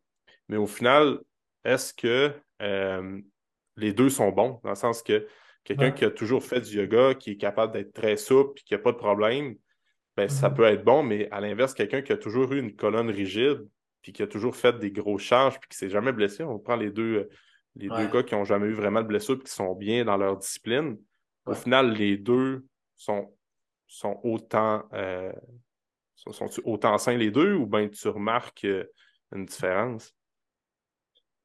Ben écoute, euh, c'est vrai qu'il y a toujours cette, il y a toujours cette mentalité-là de plus la colonne est mobile, mieux c'est. Ben, dans un contexte de powerlifting, c'est pire c'est. Ouais, c'est ça, exact. Donc, à ce niveau-là, dans ce contexte-là, c'est très sain d'avoir une colonne très rigide et c'est très simple pour un powerlifter d'avoir de la difficulté à mettre ses souliers. Il n'y a pas très intelligent peut-être, mais c'est simple. Puis après ça, ben, faire du yoga et avoir une colonne extrêmement mobile, est-ce que cette personne-là se protège d'avoir des problèmes au dos parce que sa colonne est très mobile? La réponse est non. Mm-hmm. Donc, ça, c'est un autre point à amener. Puis après ça, ben, c'est une question d'objectif. Moi, est-ce que j'ai envie de vieillir avec une colonne très mobile ou une colonne avec euh, des os très rigides, une musculature très développée, ben, quand on sait qu'avec le vieillissement, la masse musculaire diminue, puis euh, le risque d'ostéoporose et tout ça, ben, je préfère euh, peut-être mettre quelques charges sur ma colonne. Bon, après, c'est sûr que de bouger comme un powerlifter, c'est peut-être limitant au quotidien, mais après ça, c'est leur choix. donc, tu sais, ça dépend vraiment qu'est-ce que tu vas avoir comme vie. mais il faut juste que tu saches qu'est-ce que tu es en train de faire. Puis après ça, tu prends tes choix. Mais c'est sûr que d'un côté ou de l'autre, tu n'es pas nécessairement en train de te protéger. être super fort comme un powerlifter, c'est pas ça qui va te protéger à avoir mal au dos. Il y en a qui ont mal au dos qui font du yoga, puis il y en a qui ont mal au dos qui font du powerlifting. Donc, c'est pas une question de, se protéger, non, puis, euh, puis d'être sain. Ben, on doit définir qu'est-ce qu'être sain. oui, c'est ça. Plusieurs définitions. Ça, c'est bien bien personnel pour plusieurs, mais. Ben, déjà, si t'as pas mal, c'est pas mal sain, peut-être, j'imagine. Si pas mal. De quoi ça? Si t'as pas mal, c'est peut-être sain, mais faire du yoga, ça veut pas dire que tu vas pas avoir mal. Puis après ça, mm-hmm. imagine si tu as mal au dos, est-ce que le yoga c'est bon? Là, ça dépend vraiment. Puis peut-être qu'on pourra en parler parce que ça, c'est super populaire. Je pense, de la façon que, je vois les choses évoluer. Le yoga, pour ceux qui ont mal au dos, euh, on réfère souvent les gens à faire du yoga, ceux qui ont mal au dos. Euh, et maintenant, imaginez que le yoga, donc cette personne-là, ça va faire du yoga et va mobiliser beaucoup sa colonne. Et là, imaginez que cette personne-là a mal au dos à cause que sa colonne a de l'instabilité. Donc, je peux vous montrer qu'est-ce que de l'instabilité avec mon petit modèle. Hmm. Ce disque-là est rigide, lui aussi, donc ces deux-là, ils sont sains, mais lui, il a perdu un peu de rigidité. Donc, si je m'en vais faire du yoga et là que je bouge beaucoup ma colonne, regardez comment le mouvement se produit surtout au disque au centre. Mm-hmm. Et donc, pour ces gens-là qui ont mal au dos, aller faire du yoga peut vraiment empirer la chose. Mais quelqu'un d'autre qui a mal au dos parce qu'il y a un manque de mobilité aux hanches et que par hasard, le cours de yoga, ça donne à faire beaucoup de mobilité à la hanche, ah ben là, cette personne-là va mieux. Donc, ce que je veux dire, c'est qu'au final, il faut donner des exercices de façon très spécifique à quelqu'un. Et le yoga, c'est juste des cours qui ne sont pas du tout spécifiques. Ça va varier à chaque fois, dépendamment du professeur. Hmm. C'est beaucoup, souvent, tu peux avoir beaucoup d'exercices. Mais c'est une combinaison aussi. Tu vas avoir des flexions, tu vas avoir des torsions, tu vas avoir des extensions. Mm-hmm. tu n'as pas vraiment de cours de yoga que oh, aujourd'hui, c'est juste des flexions. Ou... C'est pour ça que ça devient dur. Peut-être que, comme tu dis, la personne qui a une douleur lombaire, puis elle a tombé sur un cours que... ou plusieurs cours que, par hasard, ça c'était fait pour elle sans le savoir, puis elle, ça l'a aidé, tandis que l'autre personne, ça va faire pire. Ouais, puis quand tu as mal depuis des années au dos, de faire des choses par hasard, je pense que c'est important que les gens comprennent précisément qu'est-ce qui se passe avec leur colonne, puis après ça, ils pourront faire des choix. Mm-hmm. Mm. Parfait. Écoute, euh, on a fait pas mal le, tour de ce que je voulais vous parler, surtout pour expliquer les raisons. Fait que les gens là, qui, ont, qui écoutent le, podcast puis qui ont des douleurs lombaires, c'est quoi la, la, première étape? Fait que aller rencontrer Mm. Euh, un professionnel comme toi ou euh, des gens qui ont confiance. après ça, mm. rendu dans le gym, ben, on peut faire, si on peut se faire un petit résumé de tout ça, ben, c'est de faire les exercices d'activation. Ah, peu, avant de parler de ça, je veux qu'on parle du bracing. Je veux ah, qu'on. On, a parlé euh, avant de closer le podcast, je veux qu'on fasse une parenthèse sur le bracing. Bon, ça, c'est une chose qui fait une énorme différence d'être capable d'engager le tronc, faire un brace qu'on appelle. Euh, tu peux s'expliquer c'est quoi, puis pourquoi c'est important, parce que ça va amener une certaine rigidité au niveau de la colonne, puis quand on va arriver mm. pour faire euh, des exercices comme squat, bench, euh, tous les mm. exercices dans le gym, c'est important d'avoir un bon bracing, puis c'est quelque chose que c'est pas vraiment, ben c'est très, c'est usage commun, on, on entend beaucoup, beaucoup ce mot-là, mais on dirait que ce euh, c'est pas le premier réflexe des entraîneurs aussi de dire que c'est important de bracer. Euh, souvent, on va être beaucoup dans l'analyse, la biomécanique, de choisir mm-hmm. les exercices pour travailler plus le quad, plus les ischios. Je suis 100% d'accord avec ça, mais souvent, on devrait passer un petit peu plus de temps sur d'être capable de bracer, mm-hmm. d'engager le tronc, parce que c'est là qu'on va vraiment diminuer notre risque de blessure puis développer plus de force. Oui, c'est vrai, tout à fait. Ben, le bracing, il y a deux, il y a deux, deux façons d'activer ces abdos, si on veut. Bracing ou hollowing. Donc, bracing, c'est on active l'entièreté de la musculature au niveau du tronc. Donc, je peux faire un petit, démo. si je mets mes doigts au niveau des obliques ici, et là, je pousse mes doigts vers l'extérieur et vers les côtés, comme ça. Mm. Vous avez vu mm. le petit. OK? Donc, pousse vers l'extérieur sans avoir la bedaine de bière. Juste pousser vers l'extérieur mm. comme ça. Donc là, on, on active l'entièreté de la musculature. Et hollowing, c'est quand on rentre le nombril. OK? Et donc, si l'objectif, c'est de stabiliser la colonne, il faut utiliser le bracing. OK? Et ça, c'est important parce qu'il y a beaucoup de gens qui vont recommander le hollowing euh, pour des raisons qu'on n'ira pas dans les détails, mais on ne stimule pas une, stabilité optimale en rentrant le nombril. Donc, il faut utiliser le bracing. Et donc, euh, et donc ça, c'est vraiment important parce que c'est ce qui va nous permettre d'avoir une colonne stable et rigide et bouger à partir de la hanche. Mais ce qu'il faut comprendre, c'est que le bracing, on peut brace juste un petit peu, puis on peut brace moyennement, on peut brace super fort. Donc, il faut jauger l'intensité de bracing qu'on va avoir. Et ça, c'est vraiment important parce que si on brace trop, bien, on compresse notre colonne. En activant nos muscles, on vient compresser la colonne et donc, euh, on vient impacter notre colonne. Autrement dit, ça coûte cher si on brace trop. Ça coûte cher pour rien. Et si on a mal au dos, on n'a peut-être pas énormément d'argent hmm.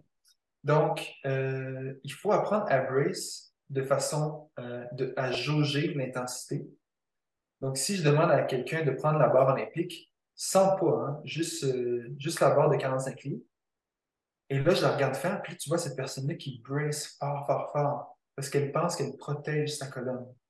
Mais de brace juste un peu stabilise beaucoup la colonne. Donc, on n'a pas besoin de brace extrêmement fort pour stabiliser suffisamment euh, la colonne. Donc, il faut ajuster la technique. Très souvent, les gens vont rentrer de nombril. Donc, il faut enlever ce, pattern et il faut jauger l'intensité. Donc, ça demande beaucoup de pratique aussi de faire ça. Mm-hmm. Et je rajouterais aussi qu'il faut toujours brace avant de soulever la charge. Mm-hmm. des fois, les gens vont juste prendre la barre, puis là, imagine qu'on fait un squat, puis qu'on s'en va, va de la cage. Ben, ils, vont, ils vont brace en soulevant et non, ils vont brace avant. Mhm. Donc, quand on a des symptômes lombaires, c'est des détails qui font la différence aussi. Mhm. OK, il y a beaucoup de choses à voir avec le bracing. Euh, Puis je pense qu'on n'a pas, le réflexe d'enseigner ça. Du moins, pas assez, pas assez profondément. Mhm. Puis, euh, bon, fait, bracing, vraiment important. Fait quelqu'un qui a, euh, bon, connaît sa douleur lombaire, connaît l'origine, ou euh, connaît les mécanismes de blog qu'il faut, faut pas qu'il réplique, mm-hmm. euh, ben, rendu à, l'entraînement, il va falloir qu'il fasse une bonne activation. Euh, mm-hmm. on parle du McGill, le Big Tree. Ça, c'est une chose qu'on avait beaucoup passé de temps. Ah nous, c'est quelque chose qu'on utilise beaucoup avec nos clients en activation depuis le temps. Puis ça fait une très belle différence. Des gens qui avaient des douleurs lombaires, puis, qui avaient vraiment des, euh, problème de dos quand il faisait le squat ou souvent on, a corrigé certains trucs au niveau de la planification d'entraînement, mais l'activation avant l'entraînement faisait une énorme différence. Mhm. Euh, fait que euh, on parle du le Bird Dog. je pourrais donner des, des extraits vidéo qu'on a filmés nous autres aussi de notre côté pour les membres et clients, là, mais le Bird Dog, on, parle de la planche euh, latérale, fait que le side plane, puis euh, le Modify euh, Curl Up aussi, qui est un, un qu'on voit pas très souvent. Écoute, le Bird Dog, puis le, la, planche, on voit ça quand même assez régulièrement. Écoute, le Bird Dog avec le yoga, comme on parlait tantôt, on le voit souvent, mais le, toi, ce que tu amenais aussi avec ce, le, le, le Big Tree, c'est les, garder les contractions durant euh, une dizaine de secondes. Fait que durant 10 secondes pour faire des pauses isométriques. Fait que ça, c'était. Tu pratiques aussi d'engager puis de, contracter, de, de, bracer en même temps. Euh, fait que ça, c'est super. Les trois exercices, je pourrais mettre les liens, là, mais ça, ça fait vraiment une belle différence. Pas mal. Puis aussi, il y a plein d'autres de variantes de, que le professeur McGill a amené dans l'entraînement. C'est fou, là. Euh, juste le, le dumbbell press euh, couché sur le dos à un bras avec la moitié du euh, la moitié du corps dans le vide. Mm-hmm. Ça, c'est quand même ben, c'est très avancé. Euh, souvent, quand les, gens vont le faire, d'être capable de bien, de, bien d'éviter justement d'avoir un, un mouvement d'anti-rotation, un peu comme on, parlait du pal of press et toute cette variante de, ces variantes d'exercice-là, mais il y en a quand même beaucoup là, euh, quand tu commences à rechercher un peu. Là, fait que, ben, Ce qui est intéressant avec celui-là, où, comme tu dis, tu es couché sur le bench, mais à moitié, et tu as une jambe qui, qui, qui, est en dehors du banc, ben, c'est peut-être l'extension de la hanche aussi. Donc, tu apprends à pousser avec l'extension de la hanche. Donc, imagine, tu fais du football américain, puis tu veux pousser quelqu'un devant toi, ben, tu pousses, mais il y a de l'extension de hanche de façon énorme aussi. Et si tu fais du bench press où tu es complètement sur le banc, ce, pattern d'extension de hanche n'est pas là. Donc, euh, tu amènes ce, phénomène, oui, d'antitorsion de la colonne, mais d'extension de, la hanche aussi. Donc, c'est mm-hmm. tout en un. ouais. T'en as-tu d'autres à part les trois, que, ben, puis le quatrième avec le, le press à un bras que tu aimes euh, particulièrement? Mané, tu avais fait un post aussi sur Instagram sur le, les pull-ups. Euh, C'est une variante de McGill aussi, de prendre une pause entre chaque rep? Oui, en fait, McGill a appris ça de, de Pavel Tsatsouline qui euh, commercialisait les kettlebells en Amérique. OK. Puis euh, ça, c'est ouais, un, très bel outil pour apprendre à euh, devenir plus fort. Et donc, tu fais un pull-up à la fois, un ou deux à la fois. Donc, prends quelqu'un qui a de faire 10 pull-ups, un à la suite de l'autre. Le premier pull-up qu'il va faire, il va le faire à 100% de stimulation du système nerveux. Mais là, plus il fait de pull-up, plus il se fatigue et plus son pourcentage d'activation euh, au niveau du système nerveux diminue. Et donc, au final, rendu à la répétition numéro 10, tu vas peut-être utiliser 60% de ton système nerveux. Mais si tu fais des pull-ups une ou deux répétitions, après ça, tu prends une petite pause de quelques secondes, puis tu te concentres, puis tu refais une ou deux répétitions, puis à chaque fois, tu as 100% d'activation de ton système nerveux. Et donc, tu vas devenir vraiment meilleur à faire des pull-ups en faisant une répétition à la fois qu'en faisant 10 répétitions un à la suite de l'autre. Si tu fais 10 répétitions à la suite de l'autre, tu vas avoir un grand dorsal plus hypertrophié. Donc, il va être plus beau à la plage. Mais mm. tu vas être moins bon à faire des pull-ups. Mm. Donc, c'est ben ouais, écoute, t'es encore là. Mm. Et si tu veux, tu peux, avoir les deux aussi. Tu peux faire un peu des deux. Comme ça, à la plage. Ouais, c'est ça. c'est juste un petit peu moins développé, mais au moins, t'es bon. ouais, exactement. OK, puis après ça, ben, si on, conclut avec ça, ça va être de quand tu vas arriver dans le gym, tu fais ton activation mm-hmm. avec euh, tout dépendant les, exercices que tu choisis d'y intégrer. Puis après ça, ben, c'est d'ajuster l'entraînement en conséquence. Puis euh, surtout dans. Puis de ne pas répliquer les mécanismes de douleur dans la vie tous les jours. Souvent, on, voyait des trucs euh, en conférence avec toi au mois de novembre que ça peut être aussi simple que quand tu attaches ton soulier, mais si tu as tout le temps mal quand tu es en flexion vers l'avant, ben, ça serait juste d'adopter une autre position pour attacher tes souliers ou quand tu te couches sur le dos euh, ou tu vas dans ton lit.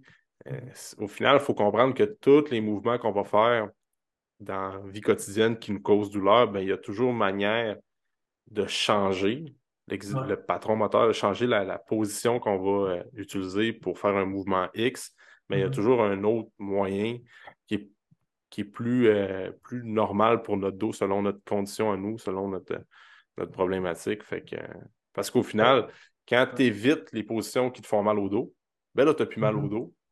Fait que ça va mieux. En général, ta vie va mieux. C'est ça qu'on veut. Oui, c'est ce qu'on appelle l'hygiène du dos. Donc, tu mhm. apprends à bouger au quotidien et en faisant en sorte que ça te coûte moins cher.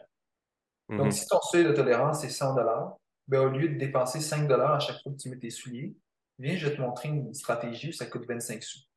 Mhm. Exact. Et là, il te reste plein d'argent à la fin de ta journée pour euh, t'entraîner si tu vas aller au gym. Puis, ce qui est important de comprendre pour les kinésiologues, c'est que des fois, la personne n'a pas assez d'argent pour s'entraîner au gym. Donc, tu sais, ça vaut pas la peine de faire des squats, puis euh, du TRX, puis tout ça. La personne n'a juste pas assez d'argent. Donc, il faut, il faut l'évaluer, puis faire en sorte qu'au quotidien, elle dépense moins d'argent. Et là, après ça, on a généré une marge de manœuvre pour commencer à faire des exercices mm. typiques au gym. Mm. Bon point. Mm. Écoute, euh, Théo, on a fait, euh, on a fait un beau. On aurait pu en parler encore plus longtemps, là, mais ouais. Euh, Je suis content d'avoir parlé de ça avec toi, puis je pense qu'il y a peut-être beaucoup de gens qui écoutent le podcast qui ont des douleurs lombaires, puis qui, ont des problèmes lombaires, ils sont allés voir des spécialistes, puis mm-hmm.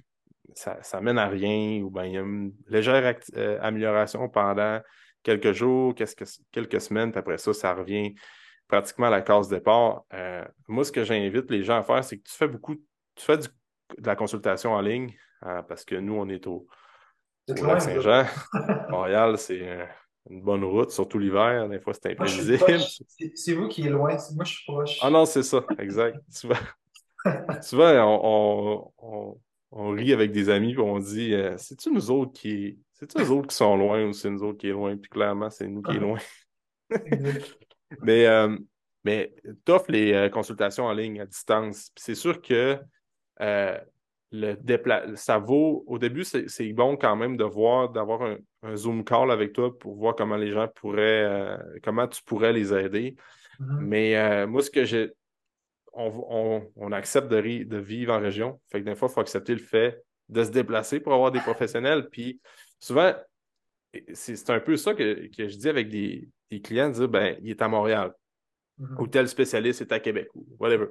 Mm. Puis euh, écoute, si ça fait 15 ans que tu as mal au dos, parce que moi, dans la région des spécialistes comme toi qui sont vraiment qui prennent deux à trois heures à évaluer un dos, Mhm. puis que son certifié McGill, il n'y en a pas. J'en connais pas. Peut-être qu'il y en a, mais je ne peux pas connaître tous les, différents réseaux de chaque professionnel. Mais ce que je dis, c'est que ça fait 10, 12, 15 ans que tu as mal au dos. Euh, mhm. Écoute, c'est quoi, c'est quoi ça, c'est quoi euh, faire un 10 heures aller-retour d'auto puis te payer un petit séjour à Montréal pour peut-être retirer des, exercices puis d'éviter une intervention?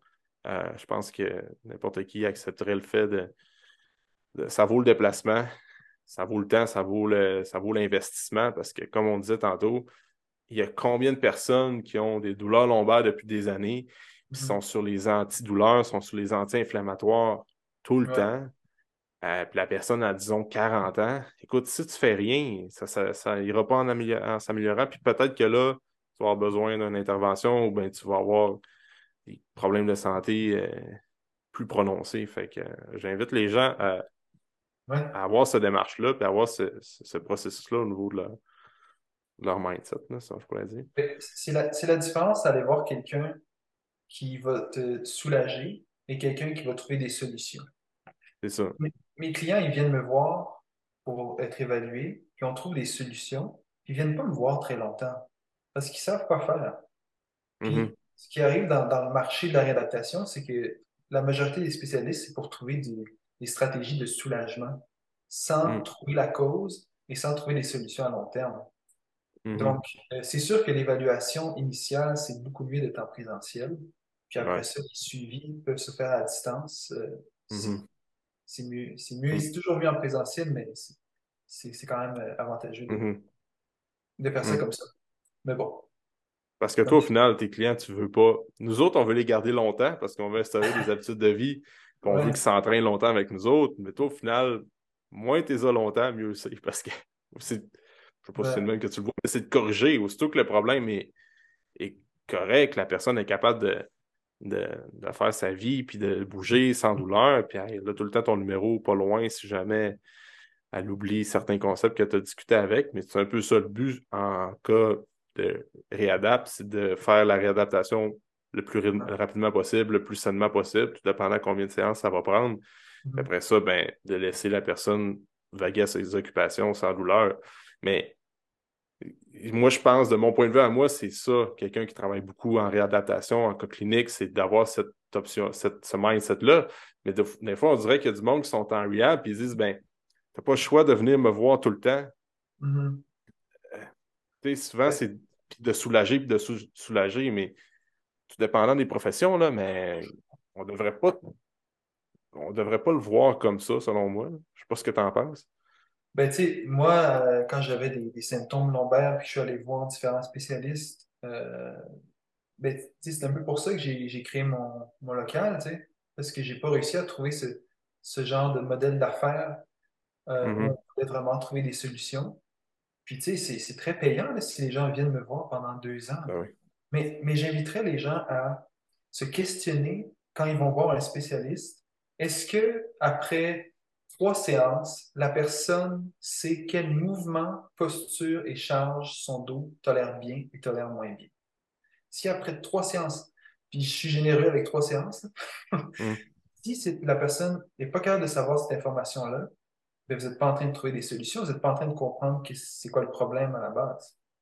Mm. Euh, mais ouais, c'est pas un modèle d'affaires, euh, disons, qui, qui, qui, est très payant, comme si la personne venait pendant deux ans chaque semaine. là. Donc, je comprends. Ben, je comprends. Je comprends pas parce qu'au final, on veut aider le monde, mais euh, Mhm. si tu veux payer ta BNW, c'est sûr que c'est intéressant de, de revoir tes clients très souvent. Ouais, C'est pas bon pour le client, mais c'est bon pour le portefeuille. Ouais, c'est ça. Il faut faire attention des fois. Mais il y a certaines thérapies, par exemple, que le fait d'y aller régulièrement, c'est peut-être pas une fois par semaine, mais ça va bien. Puis c'est un- je Ouais. pense à, à la chiropratique. euh, par exemple, euh, des gens qui ont. C'est pas rare, les gens, tu vois, qui ont des traitements de chiro une fois par mois, Mhm. euh, une fois aux deux, trois semaines, puis ça fait en sorte que ça va bien, puis euh, les gens sont confortables dans ce modèle-là. Tant mieux, écoute. Final, plein d'approches différentes pour plein de clients différents, plein de personnes. Fait Mais tous les spécialistes sont importants euh, dans, dans un Ben oui. contexte particulier. J'ai Ben eu un oui. il n'y a pas longtemps où son problème, c'était vraiment la mobilité des hanches. Euh, et donc, imagine une séance de massothérapie où le Mm. massothérapeute se consacre à mobiliser la hanche. Je veux dire, c'est Mm. c'est exactement ce que la personne a besoin. Mais pour le Mhm. trouver, il faut l'évaluer comme il faut, par exemple. C'est ça. Mm. Exact. Bon, ben que les gens peuvent te, te joindre où, euh, PO? Euh, de- de- pour commencer, ils peuvent te suivre sur euh, Instagram. Oui, sur Instagram, PO Thérapie en anglais, Therapy. Euh, Mm. Je mets du contenu surtout en anglais sur Instagram. Et Mm. puis sur euh, mon site internet, c'est en français, donc www.réadaptationbadudo.com. Et puis, vous pouvez prendre rendez-vous sur le site internet. Puis, OK. Voilà mes. C'est c'est les deux euh, principaux liens pour te rejoindre facilement. Exactement. Yes. All right. Cool. Euh, puis euh, moi, j'invite les, les gens qui sont dans le domaine du coaching, fait que les kin euh, qui ne te connaissent pas puis qui ont euh, jamais vraiment suivi de formation au niveau du bas de dos, puis d'avoir un de, de formation au séminaire, j'invite les gens à suivre un, un cours avec PO. Des fois, tu en donnes, je pense, des, des conférences en ligne ou euh, même en présentiel. prochain, Comme... prochain en février. Donc, euh, Ouais. j'ai mis trois conférences. La première conférence qui est la partie théorie, deuxième conférence évaluation, troisième conférence exercice. Et il y a Mm. l'atelier du McGill Big Three aussi qui, euh, que je donne à distance en février. OK. Euh, fait que j'invite les, les, les, les, les gens en coaching euh, d'aller rencontrer PO, là, soit en présentiel ou en ligne. Ça vaut vraiment la peine parce que, comme on a discuté dans la dernière heure et quart, c'est important, puis il faut euh, comprendre comment ça fonctionne parce que notre but, c'est d'aider les gens le plus possible avec leur, euh, leur mouvement, leur santé. Euh, bref, je suis content de t'avoir eu sur le podcast, PO. Merci beaucoup pour ta présence. C'était super intéressant. Je pense que ça va aider pas mal de gens à comprendre puis à choisir les pistes de solutions. Pour avoir un dos euh, sain pendant longtemps. C'est ça qui compte Ah avec oui. tout ça. Que, Ben, euh, merci, ouais. merci beaucoup de, de l'invitation. Écoute, ton podcast est, est super. Tu fais un super bon travail. Je vois ton contenu aussi sur Instagram. euh, super beau contenu, super beau gym. hein. C'est incroyable le gym que vous avez. euh, C'est où à Allemand, c'est ça? Ouais, exact. C'est à peu près une quarantaine de minutes de Chicoutimi, là, où ce que, Ok. où ce- quand t'es venu. Fait que, euh, écoute, si jamais tu repasses dans le coin, euh, tu, Ah oui, viendras si tu fais faire une autre conférence ou, quoi que ce soit, ou bien si tu veux faire un- un wo- un- une clinique ou un workshop dans notre gym, euh, je te lance l'invitation, why not? Ah, On pourrait organiser ça avec, euh, avec euh, la Fédération des Kins du Saint-Lac-Saint-Jean, mais euh, ça donne, tu viendras faire un tour. là, fait que, ça marche. Merci. Merci de l'invitation. yes. Donc, euh, merci PO. Puis, euh, merci aux gens qui écoutent le podcast. C'est grandement apprécié. Euh, si vous avez un 30 secondes, juste de laisser un review sur Spotify ou Apple, ça prend 30 secondes, puis ça aide à redistribuer plus facilement le podcast pour que les gens écoutent des euh, discussions comme on vient d'avoir avec Pierre-Olivier pour les aider avec leur santé, leur entraînement. Fait que merci pour votre écoute. On se dit dans un prochain épisode.